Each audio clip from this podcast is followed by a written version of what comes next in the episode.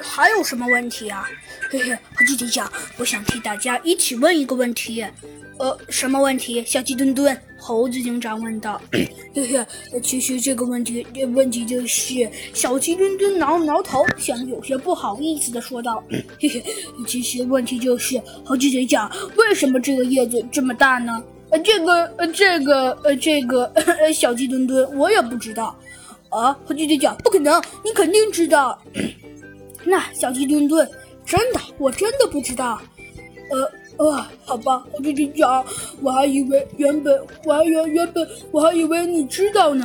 啊，小鸡墩墩，我又不是，我又不是什么都知道的。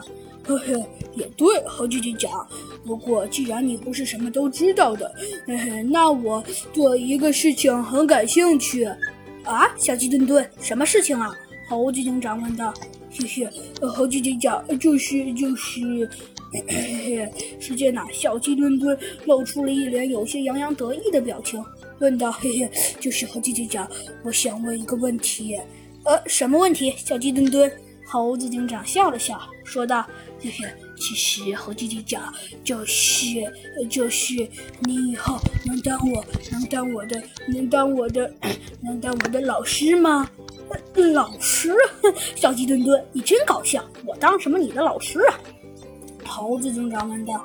嘿嘿，真的，猴子警长，我想让你当我的老师，可以吗？呃，这个，呃，这个，呃，这个，嗯，好吧。猴子警长说道。那你想让我当你的老师，我就当你的老师。哦，太棒了，猴子警长。嗯，很快呀，这次春游就到此结束了。嗯，虽然猴子警长觉得这次春游的时间有点快，不过猴子警长还是很有收获的。第一点，豪猪老师表扬了他，这是一个十分庆幸的事儿。而而第二点呢，哼，第二点呢，就是猴子警长还和小鸡墩墩一起找到了，一起找到了一只一只大浣熊，这也是猴子警长意料之外的。今天还真是太多惊喜了，就连我们平时的猴子警长也觉得十分不可思议。嗯，的确呀，谁会料到今天会有这么多惊喜？就连我们的猴子警长也觉得这件事情是在十分意料之外的。